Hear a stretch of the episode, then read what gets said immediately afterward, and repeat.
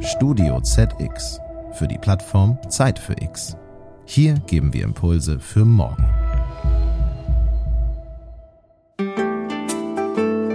Wir gehen davon aus, wir müssen mehr Technologien, und es müssen tatsächlich auch Technologien sein, um CO2, ich hatte es vorhin schon gesagt, aus der Atmosphäre zu entfernen. Da gibt es dann äh, Technologien wie Direct Air Capture, wo sie beispielsweise sagen, wie kann man aus der Luft CO2 herausziehen. Herzlich willkommen, liebe Hörerinnen und Hörer, zu Zeit für Klima, dem Podcast für die Nachhaltigkeit. Ich bin Christina Kara und freue mich heute auf einen Gesprächspartner, der uns etwas darüber verraten wird, wie künstliche Intelligenz und die Möglichkeiten der Digitalisierung Klimaschutz unterstützen können. Nachhaltigkeit steht auf der Agenda vieler Unternehmen ganz oben. Das Potsdam Institut für Klimafolgenforschung und das Futurist Institute for Sustainable Transformation haben in einer im Vorfeld der 26. UN-Klimakonferenz in Glasgow Ende 2021 veröffentlichten Studie untersucht, wie Deutschlands CEOs ihre Unternehmen auf Nachhaltigkeitskurs bringen. Eine Studie des Capgemini Research Institute fand ein halbes Jahr zuvor heraus, dass mittlerweile zwar jedes zweite Unternehmen über eine Nachhaltigkeitsstrategie verfüge, nur jedes fünfte dabei aber die eigene IT berücksichtige. Dabei sind die Potenziale gerade hier hoch, wenn Digitalisierung und Nachhaltigkeit von Anfang an zusammengedacht und nicht als Gegensätze angesehen werden. Wir alle wissen, wir müssen vieles verändern auf dem Weg zu einer nachhaltigeren, ressourcenschonenderen und faireren Gesellschaft. Klar ist aber auch, Unsere Welt ist so vernetzt und verzahnt, dass wir übergreifende Lösungen brauchen. In diesem Podcast werfen wir ein Schlaglicht auf einzelne Bereiche des großen Ganzen und was sich hier tut. Ich freue mich heute auf einen Gast, der sich bestens damit auskennt, wie Digitalisierung und Dekarbonisierung sich ergänzen können. Dr. Alexander Britz ist Experte für künstliche Intelligenz und Nachhaltigkeit bei Microsoft.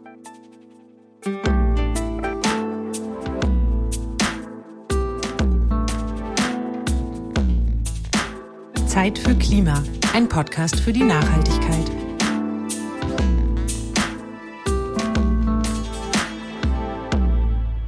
Herzlich willkommen, Herr Britt. Schön, dass Sie bei uns sind. Ich freue mich sehr auf unser Gespräch. Hallo, Frau Kara. Vielen Dank für die Einladung. Bevor wir ins eigentliche Thema einsteigen, geht es um Sie persönlich. Als Leiter des Geschäftsbereichs Digitale Business-Transformation und Nachhaltigkeit sind Sie für alle diesbezüglichen Aktivitäten bei Microsoft Deutschland verantwortlich. Zuvor waren sie als Leiter des Geschäftsbereichs öffentliche Verwaltung für die Vertriebsaktivitäten bei Bund, Ländern und Kommunen zuständig und leiteten die Microsoft Health Solutions Group in Europa. Sie sind also quasi von der Gesundheit zur Nachhaltigkeit gekommen. In diesem Zusammenhang interessiert mich, was war denn Ihr persönlicher Moment X? Wann hat es bei Ihnen so richtig Klick fürs Klima gemacht? Hm. Ja, den, den einen Moment, ehrlich gesagt, gab es gar nicht. Wenn ich jetzt in den privaten Bereich gucke, dann ist das so eine Reise, die man, also die ich zumindest dann auch so unternommen habe, wo man Stück für Stück ein bisschen was dazulernt und merkt, dass die Änderungen, die es äh, vielleicht benötigt, um nachhaltiger zu leben, gar nicht so schwer sind und gar nicht so sehr schmerzen, wie viele vielleicht denken. Im Beruflichen war es tatsächlich vor zwei Jahren nochmal ein großer Unterschied, als sich Microsoft dem Thema nochmal ganz anders genähert hat und nochmal sehr, aus unserer Sicht zumindest, äh, ambitionierte Ziele auch formuliert hat. Zu diesen Zielen werden wir gleich kommen, aber zum Einstieg. Die Klimakrise, Extremwetter und Biodiversitätsverlust zählen zu den drei weltweit größten Risiken, die vom World Economic Forum im Global Risk Report 2022 veröffentlicht wurden. Ihr Bereich vereint die Themen KI und Nachhaltigkeit. Wie lässt sich denn mit künstlicher Intelligenz etwas für die Umwelt tun? Also zunächst mal müssen Sie schauen, wenn wir komplexe Probleme wie zum Beispiel das gesamte Thema Klima verstehen wollen, dann reden wir sehr, sehr schnell über richtig große Datenmengen, also immens große Datenmengen.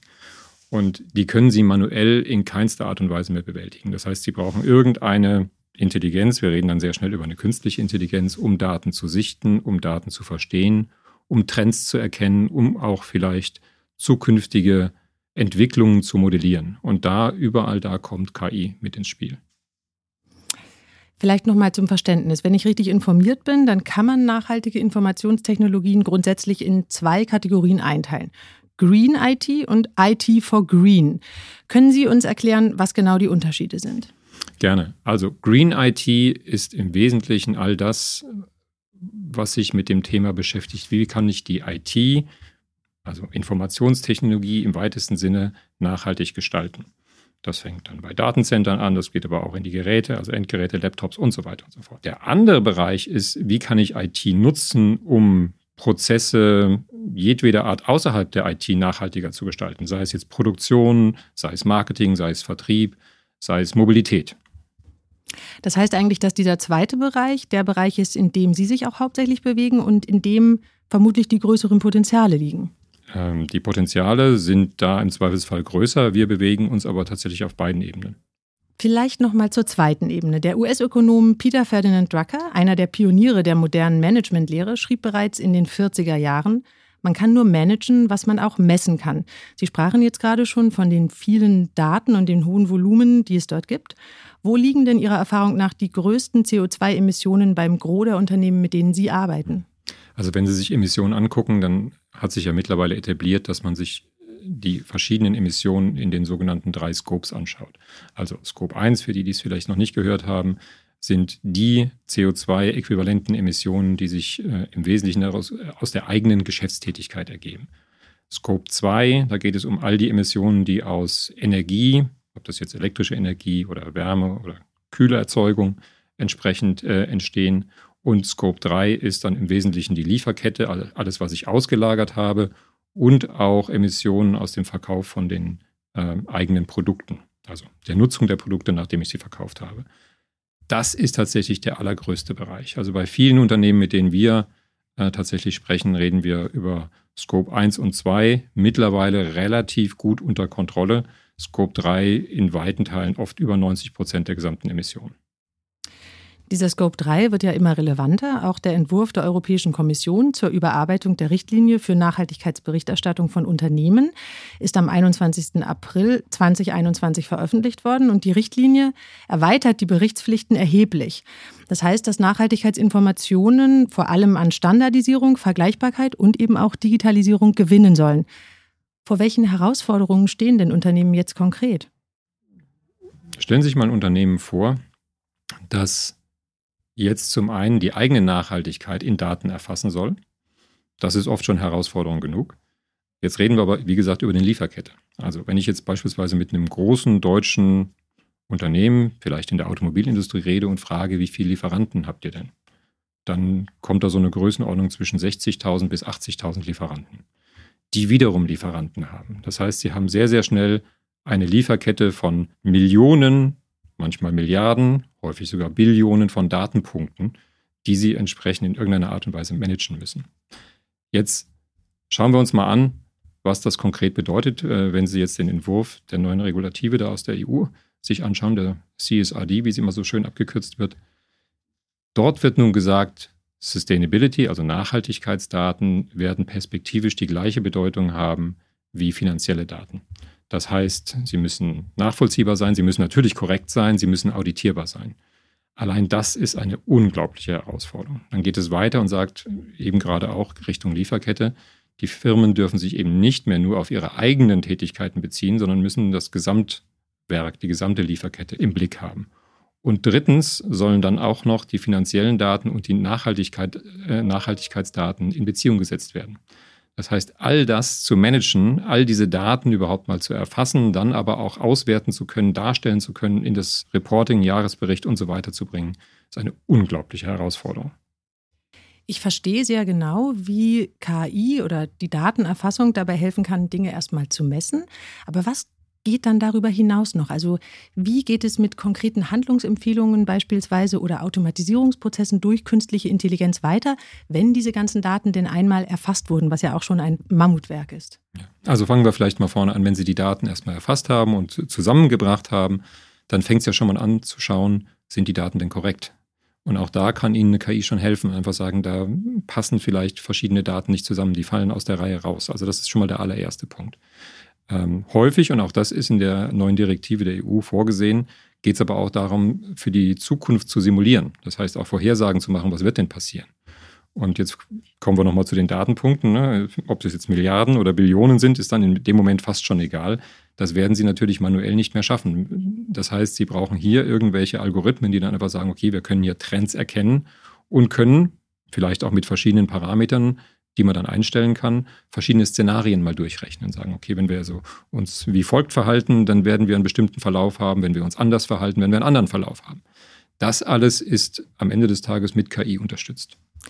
Können Sie das mal ein bisschen für IT-Laien erklären? Wie genau muss man sich das vorstellen, so eine Lieferkette? Also was ist dafür nötig an Informationen, damit man eine größtmögliche Transparenz überhaupt schaffen kann? Jetzt erstmal, was die Messbarkeit angeht. Also ich versuche es mal ganz praktisch zu erklären an dem, was wir machen und äh, anfassbar. Jetzt ist IT schwer anfassbar, aber wir machen unter anderem oder beschäftigen uns ja auch damit, äh, Geräte herzustellen, also Laptops und äh, wenn Sie da ganz vorne anfangen, dann fangen Sie bei den Rohstoffen an, die es braucht, um ein Gerät herzustellen. Das heißt, Sie müssen erstmal schauen, wo, weil Nachhaltigkeit, wenn man jetzt das wirklich auch komplett denkt, heißt ja nicht nur beispielsweise CO2-Emissionen, sondern das heißt auch mit, unter welchen Bedingungen werden beispielsweise Rohstoffe gewonnen, äh, werden Menschenrechte eingehalten und so weiter, welche Arbeitsbedingungen herrschen vor Ort.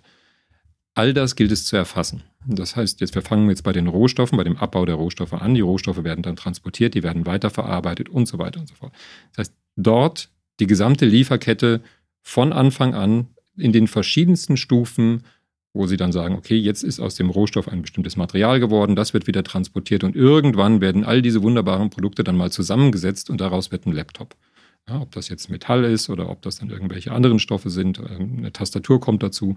All das hat jeweils Lieferanten in der unterschiedlichsten Klassifikation und überall dort werden Emissionen entstehen, überall dort müssen Daten nachgehalten werden und die gilt es dann aufzusummieren, beispielsweise von einem Hersteller wie uns, plus dann zu sagen, dieses Produkt, in dem Fall dieser Laptop, wird, nachdem wir ihn verkauft haben, ja genutzt. Und dann wird er Strom verbrauchen. Und auch das hat natürlich dann auch wieder eine äh, entsprechende Konsequenzen. Das heißt, auch da gilt es dann wieder Daten zu haben, sagen, wie wird der denn genutzt, wie oft wird der denn eingeschaltet, wie stark wird der denn beansprucht, welche Prozessorleistungen nehmen wir denn dann einfach mal an.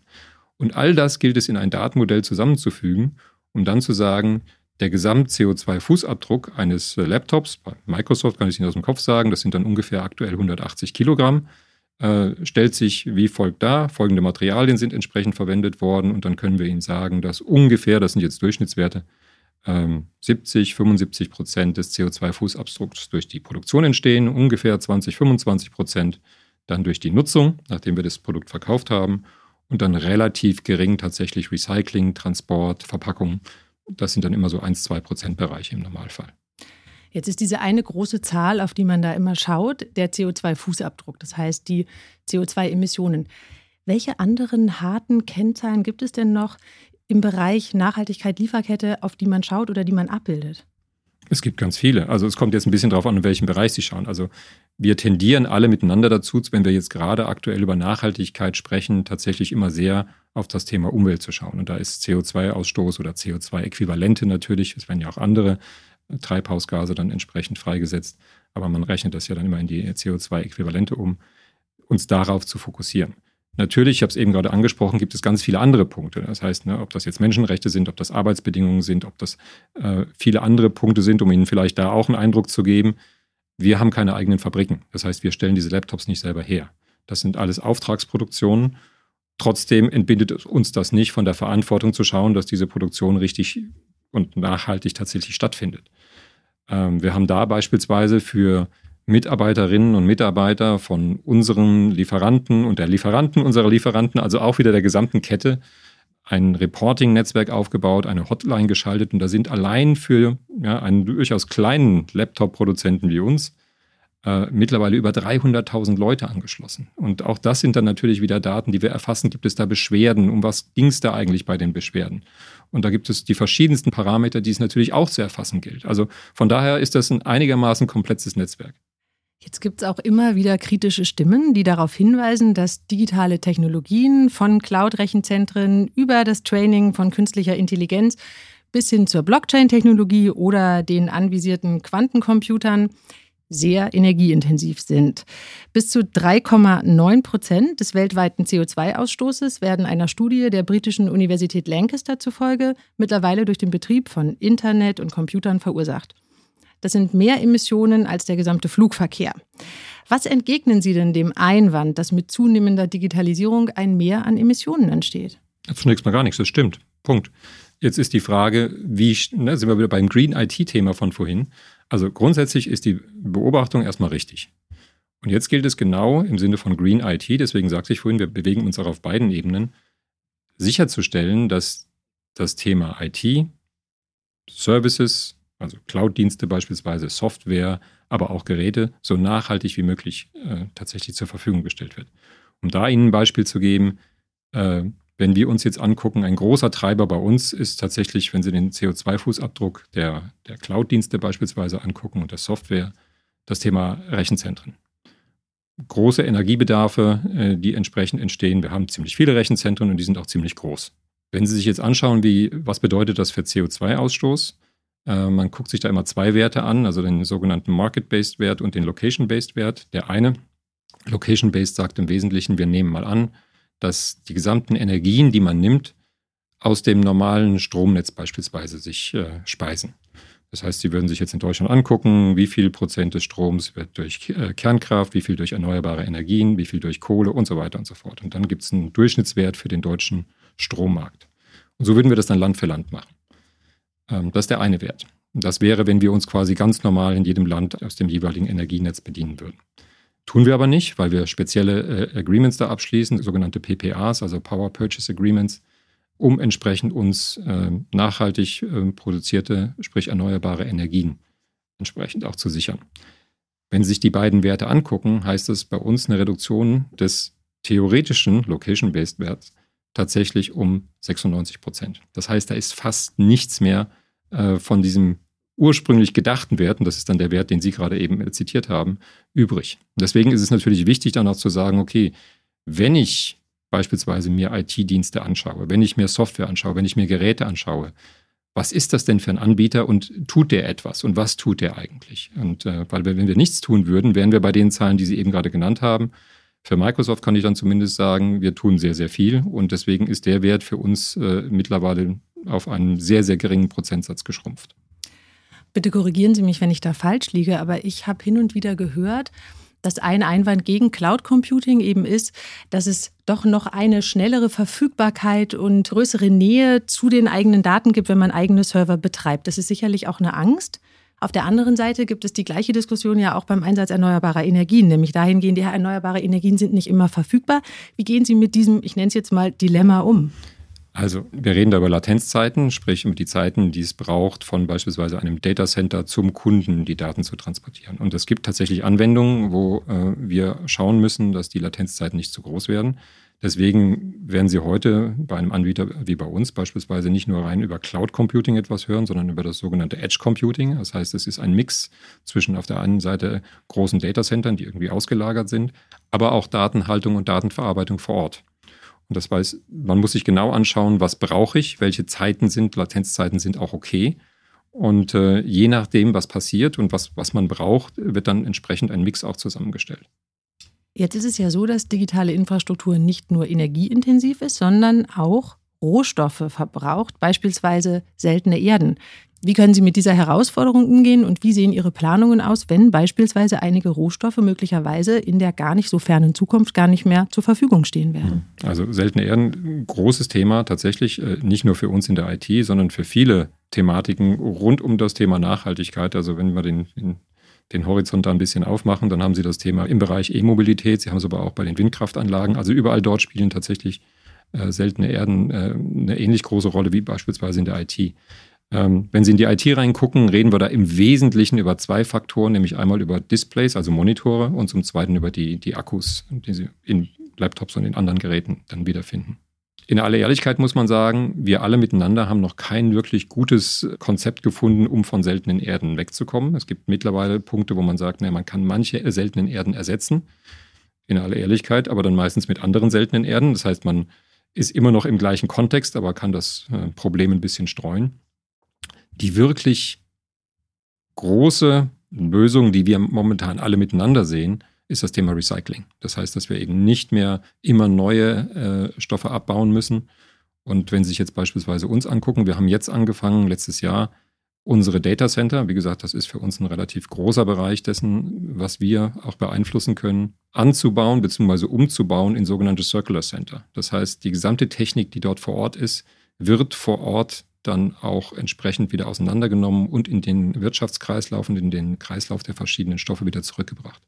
Ist das Endziel dann irgendwann so eine Art Circular Economy auch für die ganzen Endgeräte einzuführen oder wie sieht das aus? Soweit es irgend geht, ja. Also wir haben uns jetzt beispielsweise für das Thema äh, der Data Center ein Ziel gesetzt, dass wir 2025 mindestens 90 Prozent äh, des Abfalls äh, tatsächlich vermeiden wollen und das ins Recycling bringen wollen. Wir hoffen, dass wir das bei den gesamten Geräten möglichst äh, schnell tatsächlich hinkriegen. Da gibt es natürlich zum einen die Geräte, äh, da gibt es aber auch Subziele, die dann sich um das Thema Verpackung, also kein Single-Use-Plastic beispielsweise mehr. Also wir kennen das, Sie haben ein Produkt, Sie ziehen das aus der Verpackung einmal raus, ist in Plastik und dann können Sie das Plastik sofort wegwerfen. Unsinn. Haben wir aber alle in der Vergangenheit viel zu viel gemacht. Das heißt, all diese Punkte äh, zählen dann auch mit dazu, um tatsächlich zu diesen Verbesserungen zu kommen, zu denen wir alle kommen müssen. Sie haben jetzt gerade Ihre Ziele in Bezug auf Waste Management genannt. Jetzt würde ich doch gerne nochmal auf die CO2-Emissionen zu sprechen kommen. Microsoft selbst möchte bis 2050 alle Emissionen, die seit der Gründung entstanden sind, wieder aus der Atmosphäre entfernen.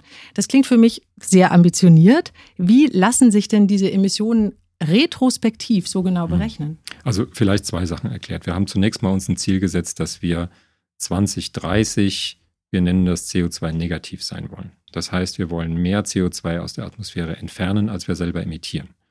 Wenn sie dann negativ sind, dann bauen sie quasi ihren historischen Fußabdruck sukzessive ab. Und da haben wir uns das Ziel gesetzt bis 2050. Wie kriegen wir das hin und wie können wir das auch nachhalten? Tatsächlich gilt das, das andere können wir tatsächlich auch dann nicht mehr erfassen, gilt das für, was ich vorhin gesagt habe, Scope 1 und 2, sprich für unsere eigenen, eigenverantwortlich äh, auch produzierten CO2-Werte. Äh, die haben wir einigermaßen gut nachgehalten. Äh, was wir nicht heute mehr nachhalten können, ist, was, äh, ich weiß nicht, im Jahre 1983 in der Lieferkette passiert ist. Microsoft forscht aktuell in unterschiedlichen Projekten, wie sich CO2 und Ressourcen einsparen lassen. Wir sprachen eben schon drüber. Das Projekt Natick etwa ist ein Rechenzentrum, das zwei Jahre im Meer versenkt und betrieben wurde. Worum ging es in dem Projekt genau und können Sie uns ein bisschen einen Einblick in die wesentlichen Erkenntnisse geben? Mhm. Also wir haben gerade über Datacenter gesprochen. Datacenter sind für uns, wie gesagt, ein riesengroßes Thema und wir überlegen uns permanent, wie wir das Thema Datacenter verbessern können, wie wir über andere Arten von Datacentern nachdenken können. In diesen Überlegungen sind verschiedene Punkte einfach mal in die Diskussion aufgenommen worden. Zum einen ähm, leben ungefähr 50 Prozent der Weltbevölkerung in einem äh, Abstand von maximal 200 Kilometern zu einer Küste. Das heißt, sehr, sehr viele Menschen leben küstennah. Jetzt hatten Sie vorhin das Thema Latenz angesprochen. Wenn dort die Menschen leben, ist natürlich die Überlegung, warum sind die Daten nicht auch dort da? Weil dann haben wir zum Beispiel nicht mehr das große Thema der weit ausgelagerten Datacenter und langer äh, Latenzzeiten. Das war eine Überlegung. Eine zweite Überlegung war natürlich auch zu sagen, wie können wir vielleicht über eine komplett andere Art von Datacentern nachdenken und diese nachhaltiger gestalten, als sie heute sind. Und äh, da kam die im ersten Moment einigermaßen wilde Idee auf, könnten wir ein äh, Datacenter im Meer versenken. Und wenn das so ist, was würde das denn bringen? Weil, dritter Punkt, äh, vorhin auch schon mal kurz angesprochen, wenn Sie heute über Datacenter nachdenken, ein ganz großes Thema ist das Thema Kühlung der Technologie. Wenn Sie ein Datacenter im Meer versenken, war die Überlegung, vielleicht brauchen wir gar keine Kühlung mehr. Das heißt, wir haben dort auch eine wesentlich nachhaltigere äh, Umgebung dann quasi. Und von dort an äh, ging es los mit einem Projekt, äh, was dann über mehrere Jahre entwickelt wurde und äh, dazu geführt hat, dass wir 2018 ein Data Center tatsächlich in Schottland versenkt haben und das wir zwei Jahre äh, komplett abgeschlossen im Meer äh, betrieben haben. Und äh, die erste Erkenntnis ist, das geht. Es geht sogar besser, als wir gedacht haben. Ähm, wir haben beispielsweise, wenn sich die Ausfallraten der Technologie angucken, nur noch ein Achtel der Ausfälle gehabt, die wir bei normalen Datacentern haben. Äh, wir haben keine Kühlung mehr gebraucht, wir haben das äh, Meerwasser dafür genommen. Für alle, die jetzt denken, jetzt habt ihr das Meerwasser aber auch massiv erwärmt, also auch das ist gemessen worden. Das waren also äh, in Hundertstel Grad tatsächlich, also das war minimal, quasi nicht wirklich feststellbar. Und ähm, was wir jetzt, und da werden immer noch Daten ausgewertet, muss ich gestehen, aber was wir im Wesentlichen festgestellt haben, dass das Grundkonzept eine Alternative sein kann. Jetzt heißt das nicht, dass wir alle großen Datacenter, die wir heute an Land haben, dann irgendwann perspektivisch im Meer sehen werden. Aber ich hatte eben schon gesagt, wir reden über Edge Computing, wir reden darüber, dass wir einen Mix haben von Daten näher bei den Kunden und näher bei den Anwendungen und den großen Datacentern. Und da ist perspektivisch die Möglichkeit, Datacenter auch im Meer zu betreiben, zumindest jetzt ein Stückchen reeller geworden, als es das vorher der Fall war. Jetzt stelle ich mir vor, dass die größte Herausforderung so eines Datacenters im Meer eigentlich war, das ganze Ding möglichst wasserdicht abzudichten. Was war denn darüber hinaus noch wirklich eine Schwierigkeit in der Umsetzung dieses Projekts? Ja, da gibt es viele Schwierigkeiten. Also das wurde noch nie gemacht. Wir hatten vorher mal ein kleineres tatsächlich versucht und gesagt, okay, klappt das prinzipiell? Das, das hat funktioniert. Aber sie bewegen sich natürlich da in kompletten Neuland. Und wir haben das auch mit äh, entsprechenden Expertinnen und Experten gemacht, die sich also mit Themen wie U-Bootbau etc. beispielsweise beschäftigen und sagen, was, was kann man daraus lernen? Äh, ja, das muss wasserdicht äh, abgeschlossen sein. Das ist aber am Ende des Tages gar nicht mehr so schwierig. Äh, wenn Sie sich einfach angucken, wie wird ein Datacenter normalerweise betrieben, wir sind es einfach gewohnt, dass da jemand hingehen kann und könnte beispielsweise mal einen Server rausnehmen und sagen, der ist ausgefallen, ich kann einen Austausch machen. Das ist natürlich ausgeschlossen. Und dann sagen, okay, wenn wir das erstmal versenkt haben, dann können Sie das nicht immer schnell wieder hochholen und dann irgendwas austauschen. Von daher war die Erkenntnis, wie eben gerade gesagt, dass also die Ausfallrate wesentlich geringer ist, schon mal sehr beruhigend. Wenn Sie sich den gesamten Report, und ich glaube, wir haben das ganz gut dokumentiert, anschauen, dann ist das ein äh, Projekt gewesen, bei dem wir unglaublich viel gelernt haben und tatsächlich auf verschiedenste Herausforderungen auch gestoßen sind, bis hin zu, ja, macht man jetzt einfach die Tür zu oder stecken wir das quasi dann nochmal in eine besondere Atmosphäre? Wir haben das dann in der Stickstoffatmosphäre betrieben wie geht das alles? Wie wird das aber auch von der Umwelt angenommen? Also wir wollten noch etwas haben, was äh, natürlich jetzt nicht in irgendeiner Art und Weise äh, im Meer versenkt wird und dann äh, als ja, vollkommen fremder Körper gegebenenfalls da sogar noch Schaden anrichten würde. Äh, all das galt es zu beachten und ins, in das Grunddesign mit aufzunehmen. Und von daher, wie gesagt, für uns ein sehr, sehr spannendes Projekt. Wir haben viel gelernt und werden das sicherlich in unsere zukünftigen Planungen, was das Thema Data Center angeht, mit einfließen lassen. Jetzt würde ich gerne auf Ihre zukünftigen Planungen zu sprechen kommen. Microsoft beschäftigt weltweit 180.000 MitarbeiterInnen. Und jede Abteilung bei Microsoft muss auch eine interne CO2-Steuer bezahlen. Was genau hat es damit auf sich? Sind die Menschen sensibilisierter, was das Thema Klimaschutz angeht, wenn sie dafür bezahlen müssen? Ja, wobei es fängt jetzt erstmal bei den Abteilungen an. Also wir haben 2012 diese interne CO2-Steuer eingeführt. Und im Wesentlichen zunächst mal die unterschiedlichen Abteilungen, wir sprechen dann immer gerne von Business Groups, äh, damit belastet. Das heißt, das ist auch kein Scheingeld, sondern das ist eine echte Belastung. Das heißt, die verschiedenen Bereiche müssen das dann auch an, das, äh, äh an die Zentrale abführen. Was bewirkt das? Ich bleibe nochmal bei dem Beispiel von vorhin, äh, bei unseren Geräten. Ich hatte schon gesagt, wir stellen Laptops her, wir stellen auch Spielkonsolen, Xbox äh, vielleicht bekannt her. Das bewirkt zunächst mal, dass die Kolleginnen und Kollegen, die sich mit solchen Geräten beispielsweise beschäftigen oder auch mit anderen Produkten, einen sehr, sehr hohen Anreiz haben, integral das Thema CO2-Footprint gleich in ihre Überlegungen mit einzubeziehen. Das soll heißen, ich hatte vorhin gesagt, wir messen und dokumentieren sehr genau den, den Footprint beispielsweise eines Laptops oder auch einer Xbox. Und äh, je nachdem, wie groß der ist, integral gerechnet über alle drei Scopes, werden entsprechend dann auch äh, die Gelder allokiert. Das heißt, wenn Sie heute über die Entwicklung eines Produktes nachdenken, tun Sie gut daran, äh, zu sagen, okay, wie kriege ich beispielsweise den Stromverbrauch über die Lebensdauer von vornherein minimiert? Weil das wird mir im Zweifelsfall sofort intern berechnet, wenn der größer ist. Ähm, ich hatte es vorhin gesagt, wie es bei einem Laptop aussieht. Bei einer Xbox, um das vielleicht auch nochmal äh, zu sagen, ist das Verhältnis, das prozentuale Verhältnis fast umgedreht zum Laptop. Das heißt, wir reden hier über den Gesamtfußabdruck, der höher ist als beim Laptop. Bei ungefähr 20 Prozent Produktion, aber 80 Prozent Energieverbrauch äh, in der Nutzung. Das heißt, äh, die Kollegen haben über die, und Kolleginnen haben da über die letzten Jahre schon unglaublich viel getan, obwohl diese Geräte immer leistungsfähiger werden, trotzdem den Energiebedarf massiv nach unten äh, zu designen. Und äh, das ist der erste Hebel. Jetzt gehen wir einen Schritt weiter. Das gilt jetzt ab 1.7. diesen Jahres. Äh, wir haben die CO2-Steuer ohnehin schon auf das Thema Reisen angewendet. Die wird jetzt aber dramatisch erhöht. Das heißt, wenn wir ab dem 1.7. unsere Reisen eintreten, ob das jetzt eine Flugreise ist oder irgendwas anderes, wird auch da jeweils äh, immer schon der CO2-Wert äh, mitgerechnet. Und wir haben jetzt die CO2-Steuer für Reisen ab dem 1.7. auf 100 Dollar pro Tonne erhöht. Das heißt, jeder, äh, jede Mitarbeiterin, jeder Mitarbeiter von Microsoft, der und die in Zukunft eine Reise antritt, wird sehr, sehr schnell sehen und auch in dem Reisebudget sehr, sehr schnell merken, dass da äh, eine einigermaßen große Belastung mitgeführt wird, um dann auch einfach die Sensibilisierung zu haben. Muss das denn wirklich eine Flugreise sein? Oder muss denn diese Reise überhaupt sein? Äh, könnte man, haben wir alle in der Pandemie gelernt, nicht eventuell auch in einer Videobesprechung jetzt beispielsweise den Termin abhalten? Und da werden wir sicherlich nochmal einen wesentlich größeren Effekt auch dann auf das einzelne Handeln sehen, als wir das in den ersten Stufen, wo es dann mehr die, die Bereiche waren. Ähm, also von daher glauben wir, das wird nochmal eine große Änderung geben und wie gesagt, die, die persönliche äh, Wahrnehmung nochmal deutlich schärfen. Sind Sie denn zufrieden mit der Incentivierung, die sich jetzt seit Einführung vor zwei Jahren, was ja dann quasi zeitgleich mit dem Ausbruch der Corona-Pandemie passierte, was sich getan hat im, in der Motivation der Mitarbeiterinnen und Mitarbeiter? Zahlt sich das aus, diese CO2-Steuer? Ich glaube schon. Und ich glaube, wir haben alle, äh, obwohl das jetzt, wenn ich von Microsoft Deutschland beispielsweise rede, wir hatten vorher schon die Freiheit, von zu Hause zu arbeiten und zu arbeiten, wann wir wollen, wie wir wollen. Und also Vertrauensarbeitszeit, Vertrauensarbeitsort, das kannten wir alles vorher schon.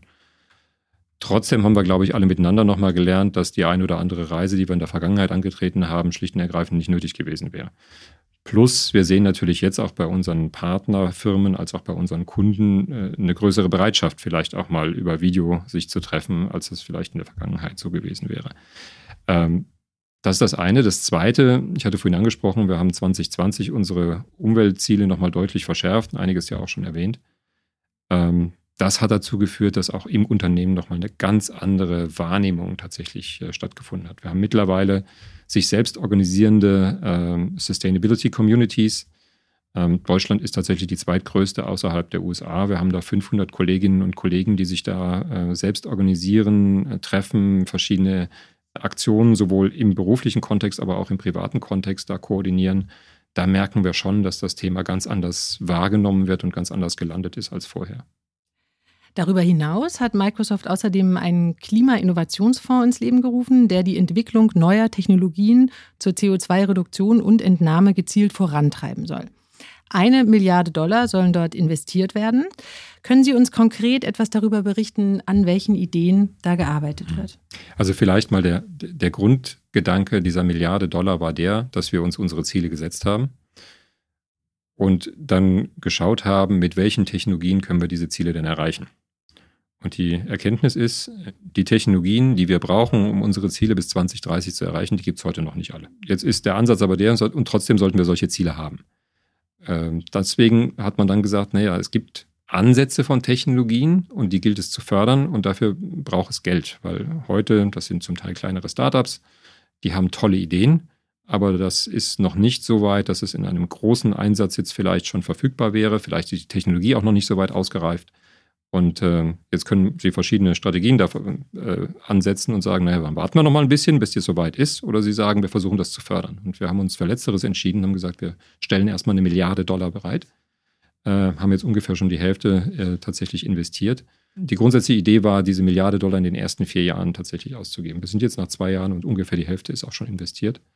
Äh, um Ihnen ein konkretes Beispiel zu geben, wir gehen davon aus, wir müssen mehr Technologien, und es müssen tatsächlich auch Technologien sein, um CO2, ich hatte es vorhin schon gesagt, aus der Atmosphäre zu entfernen. Da gibt es dann äh, Technologien wie Direct Air Capture, wo sie beispielsweise sagen, wie kann man aus der Luft CO2 herausziehen. Da gibt es eine Firma, äh, kleinere Firma aus der Schweiz, Climeworks, und das ist dann zum Beispiel jemand, den wir dort unterstützen. Die bekommen also einen Teil dieses Geldes, um dann zu sagen, wie kann man diese Entwicklung beschleunigen und idealerweise natürlich diese Technologie auch so marktfähig entwickeln, dass auch andere sich dieser Technologie dann annähern, weil wenn Sie das heute angucken, ist der Preis der Entfernung einer Tonne CO2 aus der Luft in keinster Art und Weise marktkonform. Das würde fast niemand machen. Und deswegen braucht es diese Anschubfinanzierung und dafür nehmen wir das Geld. Sie haben jetzt gerade schon von Ihrem Wunsch berichtet, eben diese Möglichkeiten von Carbon Capture und Storage wirtschaftlicher zu machen und erzählt, dass Microsoft sich da engagiert. Zum Schluss unseres Gesprächs interessiert mich aber noch Ihr ganz persönlicher Blick in die Zukunft. Wovon träumen Sie, was die Möglichkeiten beim Einsatz von künstlicher Intelligenz für den Klimaschutz angeht, in, sagen wir mal, 20 Jahren? Was, glauben Sie, wird da möglich sein? Wenn ich wüsste, was in unserer Technologie in 20 Jahren möglich wäre, dann wäre ich vermutlich auf einem anderen Platz. Also 20 Jahre sind für uns ein, ein Zeitraum, der ist nicht zu überblicken. Äh, ich würde es deswegen mal drei Nummern kleiner machen wollen. Wenn es uns gelingt, mit Technologien einen Unterschied zu machen, wenn es uns gelingt, Technologien so zu nutzen, dass sowohl einzelne Personen als auch Unternehmen verstehen, was ihr Handeln bedeutet, verstehen, dass es Alternativen gibt. Und wenn das dazu führt, dass das Handeln sich ändert, dann haben wir alle einen Riesenschritt gemacht. Dann bin ich schon zufrieden. Was für ein wunderschönes Schlusswort. Ich bedanke mich ganz herzlich für das interessante Gespräch, Herr Britz. Immer gerne, hat mich sehr gefreut. Liebe Hörerinnen und Hörer, wenn Sie mehr über die nachhaltigen Lösungen von Microsoft erfahren möchten, klicken Sie unter dem Menüpunkt Im Unternehmen auf Nachhaltigkeit. Die URL gibt es auch in den Show Notes dieser Sendung. Mehr über die Themenwelt Zeit für Klima gibt's auf zeitfürklima.de. Ich danke Ihnen fürs Zuhören und freue mich aufs nächste Mal. Machen Sie es gut.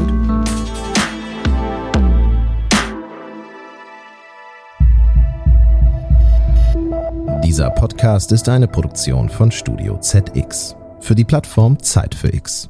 Hier geben wir Impulse für morgen. Sie wollen mehr spannende Podcast-Folgen hören?